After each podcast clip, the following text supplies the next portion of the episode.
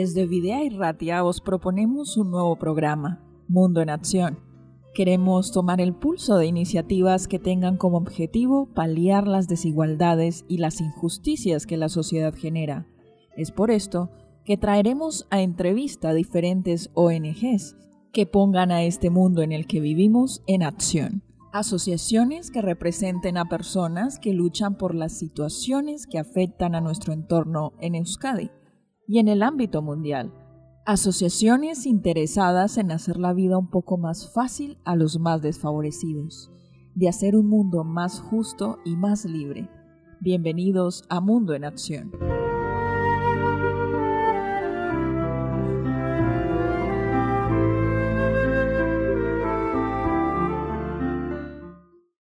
Bienvenidos una vez más a este programa que es Mundo en Acción. Desde Vida y Ratia queremos proponeros este programa en el cual tomamos el pulso de todas las iniciativas que tienen como objetivo principal paliar todas las desigualdades y las injusticias que la sociedad humana genera. Es por esto que nuevamente tenemos el gusto de tener aquí en los estudios a una nueva ONG que vamos a conocer un poco más acerca de su trabajo, su labor, lo que es fundamental para ellos como propósito, como misión, visión y a qué se dedican en general. Hoy tenemos con nosotros a un representante de Goistiri, quien nos hablará de la labor que realizan. Aitor es gerente de esta ONG y bueno, queremos para empezar saludarte, Aitor. ¿Qué tal estás? Hola, muy bien, encantado de estar aquí. Bueno, claro que sí, y queremos preguntarte para iniciar cuándo y por qué nace Goistiri. Bueno, yo tengo que decir que yo no estuve en los orígenes de Goistiri ni de lejos, porque yo llevo trabajando en Goistiri eh, dos años y medio. Pero bueno, por lo que me han contado, eh, Goistiri nace en el año 1993 y es fruto de la inquietud de, personas vinculadas a la comunidad salesiana. Y bueno, pues que tenían una inquietud, una inquietud social y creo que el, el perfil con el que empezaron a trabajar allá en principios de los años 90 era, era perfil de personas con, con problemas de toxicomanías. Y creo que... Em, eh, ¿Ha cambiado a, a, medida que han avanzado los años el perfil? Sí, por ejemplo, ese perfil nosotros ya apenas nos dedicamos. O sea, sí que, sí que a veces eh, eh, dentro de los recursos hay personas con, ese, con, esos, con problemas de, de toxicomanía, pero bueno, que no es el colectivo principal. Principal, sí. Bien, ¿y qué motivó su fundación? Ya nos explicaste un poco eh, cuáles eran las personas objeto de su ayuda, pero ¿cuál es el motivo de la fundación? Bueno, pues eh, son, eran personas que tenían una inquietud social. Eh, y en, bueno, en aquellos años 80, todavía a principios de los 90, había, muchos, muchos problemas de, de, drogas.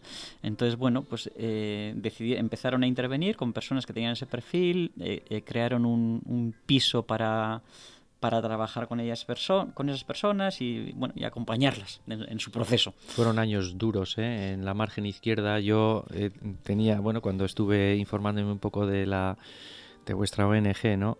Eh, claro, a mí me llamó la, la atención un poco eh, que hacía hincapié desde la web que la constitución de la ONG era en Baracaldo y que, bueno, pues cubrían las problemáticas que se habían generado en la margen izquierda, ¿no? Y quizá, pues muchos de nuestros oyentes no, no, conocen cuál es la idiosincrasia de la propia margen izquierda, la problemática que han tenido en el pasado y que hoy en día, pues de alguna manera también arrastran, ¿no? Han sido una zona de Vizcaya, eh, pues eh, bueno, bastante zurrada, digamos, de una manera coloquial, pues por el paro, mm. por diferentes reconversiones de, varios tipos mm. y, la juventud.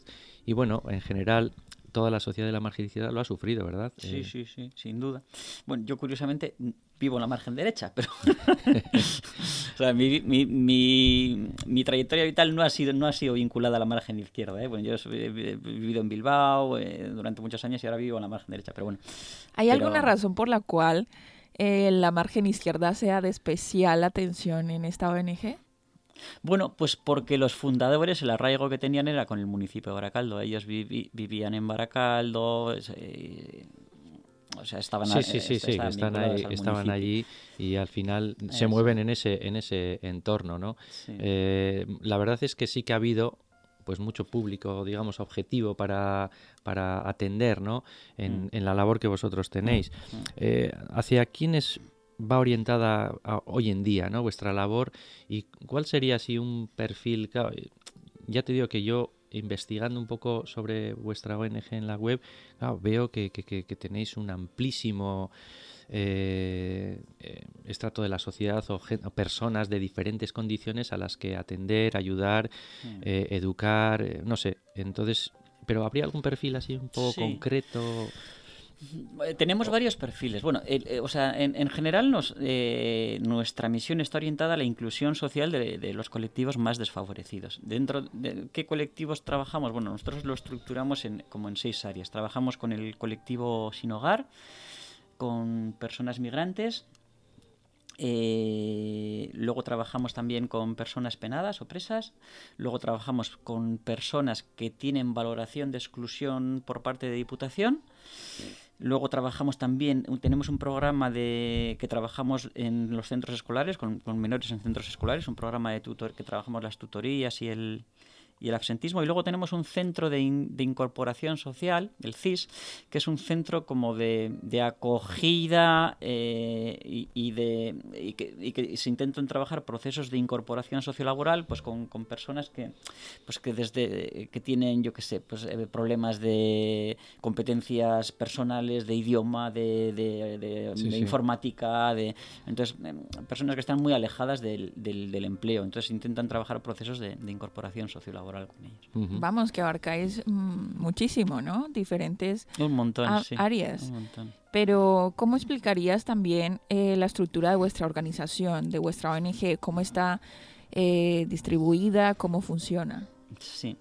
Bueno, pues mira, esa, es una buena pregunta porque estamos en un proceso de reflexión. De, eh, creo que durante estos últimos años nos hemos centrado mucho en responder a la cartera de servicios de la Administración Pública, entonces hemos estructurado nuestros programas para cubrir esas áreas y esos servicios, un poco las áreas de las que os he hablado antes.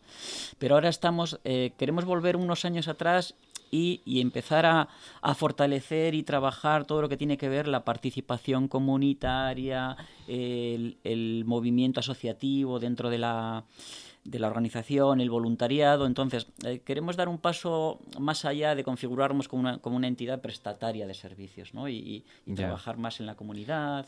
Mm, en vuestra ONG eh, trabajáis, eh, obviamente, el voluntariado, pero también hay un ámbito profesional que, que, está dentro de la estructura organizativa y eso, porque eh, creo que sois 60 personas o por lo menos una cifra similar, más De 60 más de 60 personas. No sé si trabajando eh, profesionalmente o, ahí incluís eh, los voluntariados y demás. somos 60 y tantas personas remuneradas, trabajadoras. Y ahora lo que queremos es fortalecer un poco nuestra, nuestra masa de voluntariado, por decirlo de alguna forma. Implicar un poco, a la sociedad, ¿no? Porque dices, bueno, pues desde el, desde el ámbito profesional bueno, se trabaja muy bien, efectivamente, pues porque son gente muy preparada para hacer, pero claro, falta igual el impulso ese de que la sociedad eh, de Baracaldo, de la margen izquierda, se involucren y vean en ello un proyecto, porque yo veo que mucha gente tiene inquietudes por hacer cosas. Y, y, por ayudar, ¿no? Gente joven y no tan joven, gente que tiene tiempo, que yo siempre digo, madre mía, si yo ahora tuviera verdaderamente tiempo para, para dedicar a, a algo que, que, beneficiara a la sociedad, pues estaría encantado de saber que Goistiri eh, da esas posibilidades y abre un campo ahí, ¿no? Sí, y, sí. y en esa línea estáis, ¿no? Sí, eh, sí, sí. Tenemos que darnos a conocer más porque porque más allá de Baracaldo, y, a veces paradójicamente incluso en, el propio Baracaldo no nos conoce mucha gente. ¿eh? Fíjate que, llevamos mucho tiempo ahí arraigados, somos una entidad potente y hay gente que no nos conoce nunca. te lo comentaba fuera de micrófono, ¿eh, Aitor? Te lo he comentado que yo decía, Goistiri, me ha impresionado la estructura que tenéis y los servicios que ofrecéis mm. a, a la gente. Y bueno, pues resulta que siempre conoces a las 5, 6, 10 ONGs eh, así que, que las tenemos en la mente y algo tan fuerte y tan... Sí. Eh, nunca, nunca hemos puesto nuestros, esfuerzos en darnos a conocer, pero bueno, estamos, estamos en ello, estamos iniciando el camino. Sí, sí, sí, es, es, una parte importante, sí. Bueno, pero hace un ratito estabas comentando acerca de cómo sustentáis vuestra labor. Tenéis un ámbito público al cual respondéis a esas eh, necesidades entonces, eh, me imagino que tenéis desde un punto de vista económico apoyo de, del ámbito público y también del ámbito privado. ¿Cómo funciona la parte de los aportes? Hmm. Sí, eh, principalmente nuestra financiación es pública. Eh, ya sea a través de, gobierno vasco, de las diferentes áreas del gobierno vasco que, eh, con las que trabajamos nosotros, pues, pues justicia, inmigración, asuntos sociales. Diputación, Diputación Foral de Vizcaya, Ayuntamiento de Baracaldo y luego la financiación privada que tenemos es a través de fundaciones. Eh, pues eh, nos da, eh, hemos recibido fundaciones de, subvenciones de Fundación Jairo, Agondar Barandiara, Menchaca de la Bodega, BBK. Lo que, la pata que tenemos más coja es las aportaciones de los socios, de socios privados. Entonces, pues bueno, eso hace que que cada año sea un sin vivir, porque siempre andamos pendientes de pelearnos por subvenciones, de... que además las subvenciones llevan un trabajo previo para la presentación de los proyectos, una evaluación de los proyectos, cuando llegan las concesiones de los proyectos que muchas veces y pues debido a, lo que estamos viviendo en los últimos tiempos se han demorado mucho y claro eh, como digo yo, la estructura hay que mantenerla y cuando las cosas pues no llegan a su tiempo es un sin vivir. Y sí que es verdad que fortalecer eh, otros, eh, otras fuentes de ingresos que, bueno, pues a nivel de particulares, empresas, eh, privadas y eso siempre te puede dar un, colchón de, trabajo. Sí, ¿no? sí, como he dicho antes, ese es un camino que tenemos que empezar a andar. No, nunca hemos tenido puesto eh, nunca hemos tenido puesto el foco en, en, en, darnos a conocer, en, cuando te das a conocer, al final tienes más tienes más posibilidades de que te entre financiación privada. Sí, y, y luego las dinámicas que digo yo, ¿no? De la inercia, que bueno, pues hasta que no tienes el digamos, el problema, cuando ya empiezas a necesitar eh, algo más concreto, pues bueno, vas siguiendo con esas inercias positivas Y, y, sí es verdad que... claro, y es que esas aportaciones privadas basan de un punto de confianza de las personas. La confianza se gana más que todo por el conocer. Entonces, mientras que conocen la organización y, y, todavía falta mucho trabajo, como tú mencionas, por hacerlo, pues todavía no se, no se logra ese afianzamiento con los privados. Dicho, Pero, dicho eso, sí que es cierto que, o sea, eh, históricamente nuestra financiación ha sido pública, pero eh, ha sido una entidad muy bien gestionada y esto hay que, hay que reconocer el mérito a la gente que ha estado antes. Entonces, siempre eh, se han generado unos remanentes de fondos propios y una característica propia de Agoistiri es que a veces vamos por delante de la administración pública. Es decir, nosotros generamos y creamos servicios que nos financiamos y, y ponemos sobre la mesa la necesidad de, de, de, cubrir estos servicios y la administración viene después. Sí, mm. bueno, suele ser bastante mm. habitual, ¿no?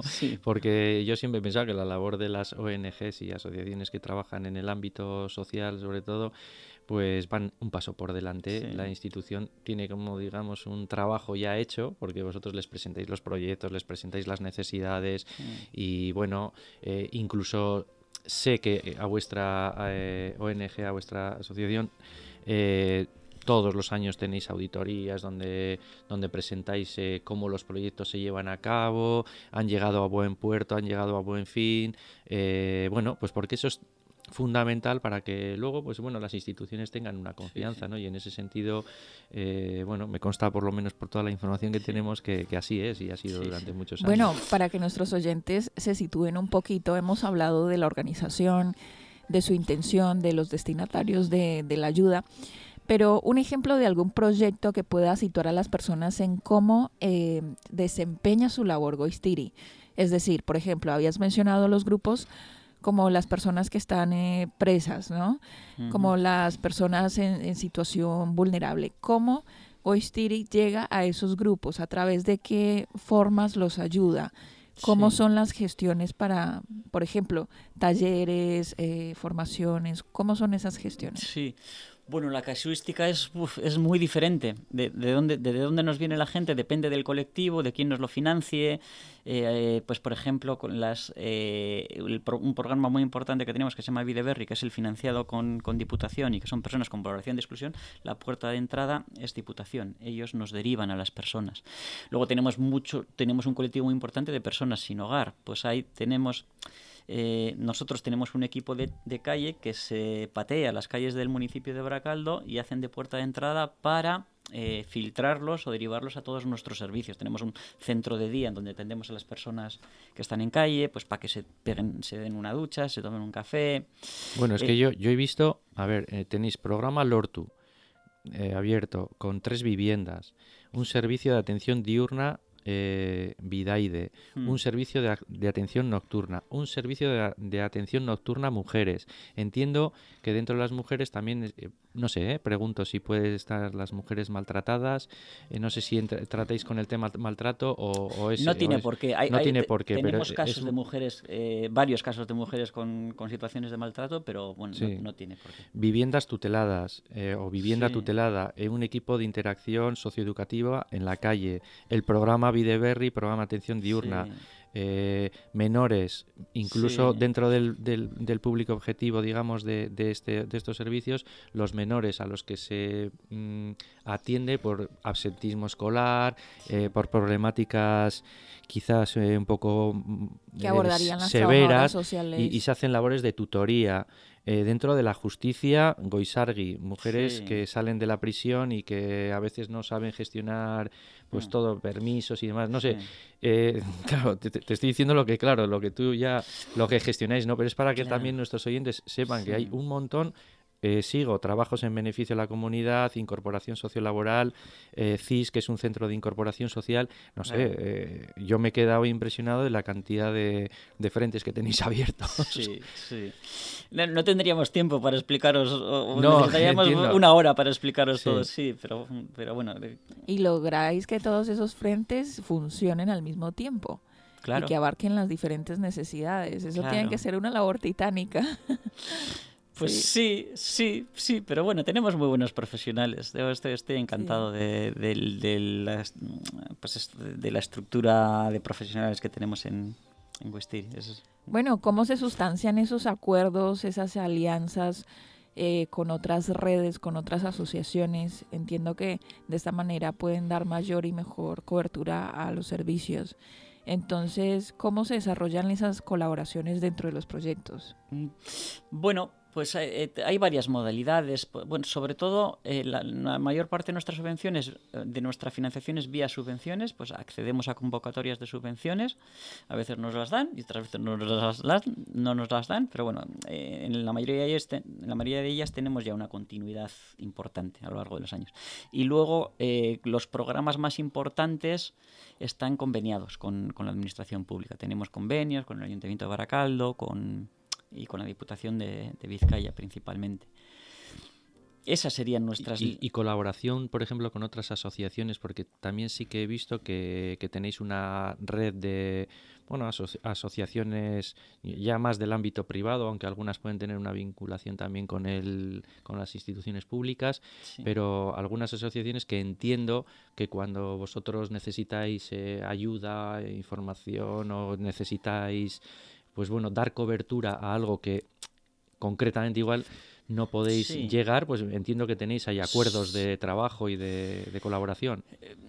Eh, a ver, está, en el ADN de, Goistiri eh, colaborar con asociaciones, pero bueno, eh, eh, colaboraciones, en, sí, igual una particular tenemos, o sea, colaboraciones eh, o convenios con asociaciones para hacer trabajos conjuntos o para, generar, o para generar sinergias, no tanto. O sea, lo que sí participamos es mucho en red, en redes. Pues estamos en, en, la red de la lucha contra la pobreza y la exclusión social en Euskadi, estamos en REAS, que es la red de economía eh, alternativa social y solidaria, estamos en, en, en UNAD, que es la Unión Nacional de Asociaciones de Pero hay más que buscar colaboraciones entre las asociaciones, que también, sobre todo, eh, eh, lo que tratamos es de hacer incidencia política. ¿no? Eh, o sea, como red, pues tras tener, tener voz como perdón, tener voz como red para, para, para, para, tener incidencia en las políticas públicas de las administraciones, etcétera, etcétera. Sí, sí, sí, porque a veces es eso, es necesario que,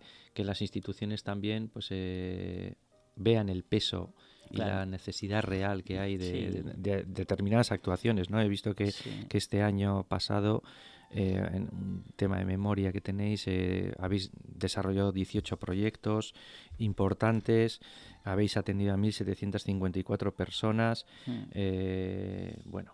Para eh, cualquier de nuestros oyentes que se interese más por conocer a través de la página web de Goistiri también tiene estos datos, estas eh, Sí. informaciones y puede seguir, bueno, eh, profundizando. Pero hablemos un poco acerca de los premios y de los reconocimientos que habéis recibido.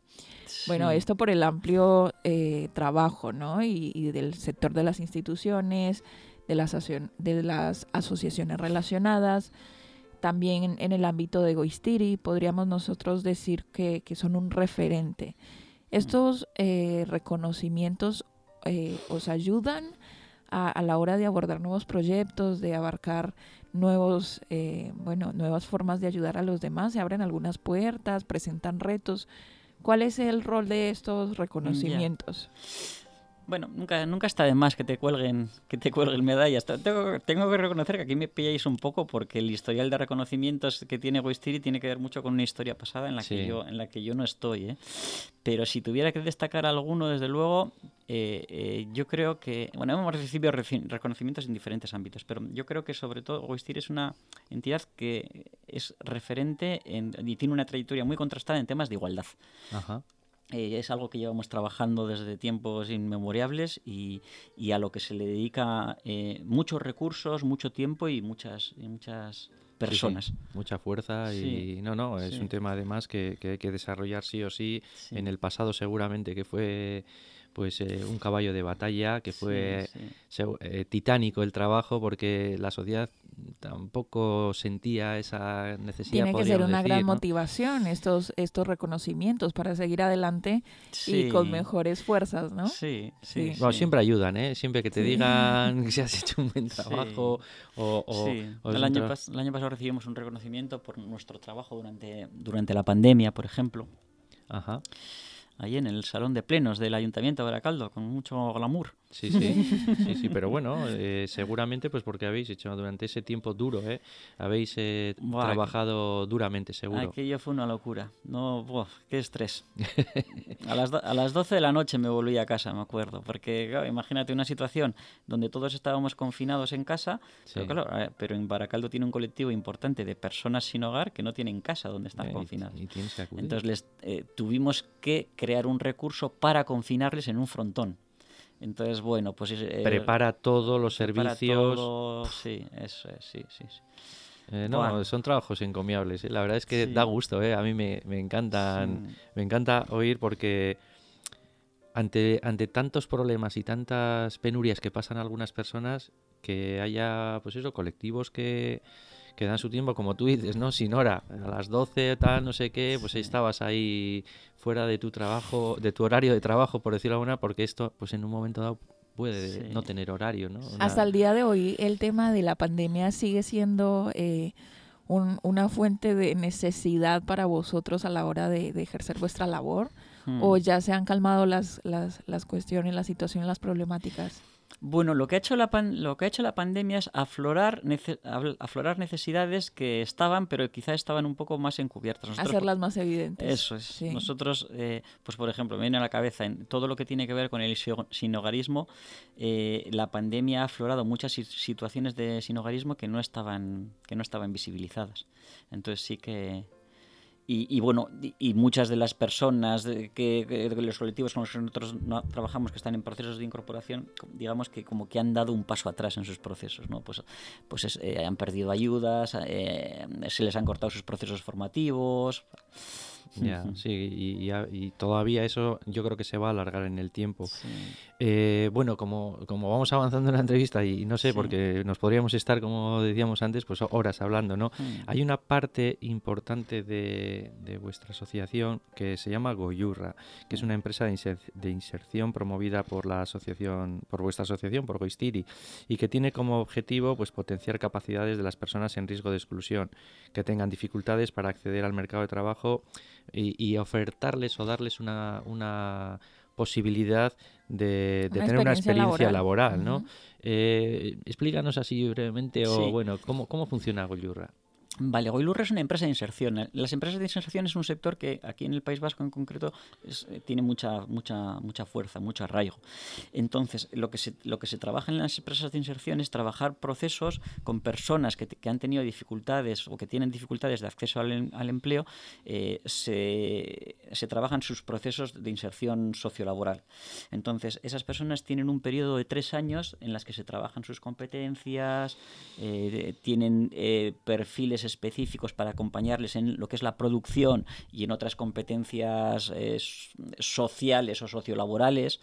Y, bueno, eh, y tenemos eh, dos líneas de actividad, una que tiene que ver con la agricultura ecológica y otra que tiene que ver con la, con la limpieza. Somos una empresa pequeñita, pues todavía tenemos eh, como cinco puestos de inserción, pero bueno, aspiramos a hacernos un poquito más grandes. Sí, bueno, pero tener esa alternativa y cuando eh, haces hincapié ¿no? en el tema de la igualdad, explícanos un poco en qué ámbitos eh, trabajáis esa pues esa, esa necesidad de, que todas las cosas sean más equilibradas, más igualdad, ¿en qué ámbitos? ¿En el ámbito de género, en el ámbito social, en el ámbito económico? Hmm, bueno, sobre todo es de cara al, de cara al interno, ¿no? Pues eh, pues eh, nos preocupamos mucho que no haya desigual, desigualdades eh, dentro de la organización, temas de conciliación, temas de acceso a, puestos, de trabajo, a, puestos de trabajo, a puestos de equipo directivo. Eh, trabajamos mucho la sensibilización, pues todo lo que tiene que ver pues con sensibilización de, temas de género que a veces no, no, vemos, ¿no? O, sí, sí, sí, micromachismos, un montón. bueno, al final eso también vosotros sois reflejo también un poco y eh, o, pretendéis dar una pues eso una idea ideal de lo que debiera ser no entonces hmm. vosotros también tenéis que hay que aplicar esos esos procesos de igualdad no de manera de manera importante hmm. en este caso quisiera preguntarte Héctor eh, ¿Cómo podéis, eh, bueno, cómo podemos en este caso hablar de un tema tan controvertido como la migración? ¿Qué información podría ayudar a los oyentes a cambiar esa mentalidad para, para visualizar a las personas de fuera, para acoger mejor a los recién llegados? Ya. es la, gran pregunta. eso es. Eh, vamos a estarnos aquí un par de horas entonces, ¿eh? Vamos a avisar ya. sí. Bueno, nosotros aquí en Euskadi hemos sido una, una comunidad que, hemos migrado mucho. Sí, y tanto. Entonces, bueno, deberíamos tener esa sensibilidad con, con estas personas. Eh, ¿Cómo apelar a la sensibilidad de, de, la gente? Pues no lo sé. Yo, yo lo que sí observo es, es que aquí, eh, o sea, hay, hay un... Eh, me, voy más casi al terreno de la gestión. Lo que sí observo es, que hay un problema de coordinación de, políticas públicas para atender a las personas eh, migradas. y, nos lo encontramos concretamente tanto a nivel eh, municipal como a nivel foral, como a nivel autonómico, que no tienen, no tienen un paraguas que venga desde la administración estatal que defina unas políticas públicas para acoger a personas migradas. Hay, hay un vacío. Sí, y unos servicios concretos, ¿verdad? Ayer estábamos tratando aquí, Aitor, una noticia, ¿eh? No, no, mm. no, ya sé que no es nuestro caso, no es nuestro ámbito, pero una noticia que llegaba del país eh, que 19 personas habían muerto en la frontera entre Turquía y Grecia, muertas de frío. Y dices tú, bueno, eh, los gobiernos, las instituciones, no, no hay una política eh, clara, definida, mm. para que esas personas, no ya el caso este trágico de que mueran 19 personas, sino que es que a veces no tenemos las suficientes herramientas para que, bueno, pues poder acogerles de una manera óptima, ¿no? Sí, y, eso desde las instituciones falta igual a esa estructura, ¿no? Esa... Totalmente de acuerdo. Sí, sí, sí, sí, Eso es algo que se da. Sí, que, que debiera, que debiera ser. Eh, estamos llegando ya al final de la entrevista, sí, ya estamos casi cumpliendo el tiempo, pero este es el momento en el cual, Aitor, si tú deseas eh, mencionar algo que te gustaría eh, agregar de lo que ya hemos comentado, si los donantes pueden interesarse en vuestra ONG, pueden hacer un voluntariado, pueden participar de una manera económica como, como socios. ¿Cómo sería este proceso? Sí, bueno, pues tenemos nuestra, nuestra web y ahí te marca un poco el camino. Hay una sección que pone colabora y, bueno, ahí puedes Eh, si tienes la inquietud de hacer un donativo, pues te, marca, tenemos, puedes hacerlo vía Bizum o puedes hacerlo a través de transferencia a nuestra cuenta bancaria y también eh, tienes la posibilidad de colaborar como voluntario. Ahí, bueno, estamos ahora diseñando un plan de voluntariado, es un buen momento para incorporarse como voluntariado porque estamos diseñando un plan, un plan de voluntariado para bueno, eh, queremos ser creativos. Eh, ha sido un voluntariado hasta ahora como quizá muy asistencial, de dar apoyo a los servicios, pero queremos generar otro tipo de, voluntariado, más en la línea de lo que hablaba antes, de, participación en la comunidad, ensamblar a, nuestros usuarios y nuestros servicios con la comunidad. Hmm, por ahí. Más involucrados. Sí. Bueno, ese sería un, un aporte. Y bueno, no sé si tienes... ¿Dónde estáis vosotros? Eso es, la, sede social. Estamos en Baracaldo, en la calle Providencia número 19. ¿Y, los horarios que mantenéis? Los bueno, pues siempre hay alguien. siempre Me imagino que remitirles a la web, ¿no? Que, que es www.goistiri.org. Sí. goistiri.org y ahí puedes tener información puntual de todo lo que se hace, cómo se hace, teléfonos, eh, una manera de contactar, ¿no? Y como decíamos, pues oye, si alguien dice, mira, pues me parece que aquí puedo hacer un donativo o puedo dedicar un tiempo. Ahí pueden Bueno, una labor muy interesante de parte de la margen izquierda. Hoy queremos agradecer a Aitor por haber venido hasta aquí, hasta el estudio de Vida Erratia Hemos terminado esta entrevista, pero incentivamos a nuestros oyentes a prestar atención a, lo que hemos dicho hoy, a interesarse por los datos de Goistiri en la ONG, en, la página web y, ¿por qué no?, acercarse hasta allí, hasta Baracaldo y, hacerse partícipe de esta buena labor. Mm. Cerramos este programa que es Mundo en Acción, pero esperamos que haya estado a gusto para cada uno de vosotros. Os invitamos entonces a participar en un nuevo episodio. Hasta la próxima. Un saludo. Agur.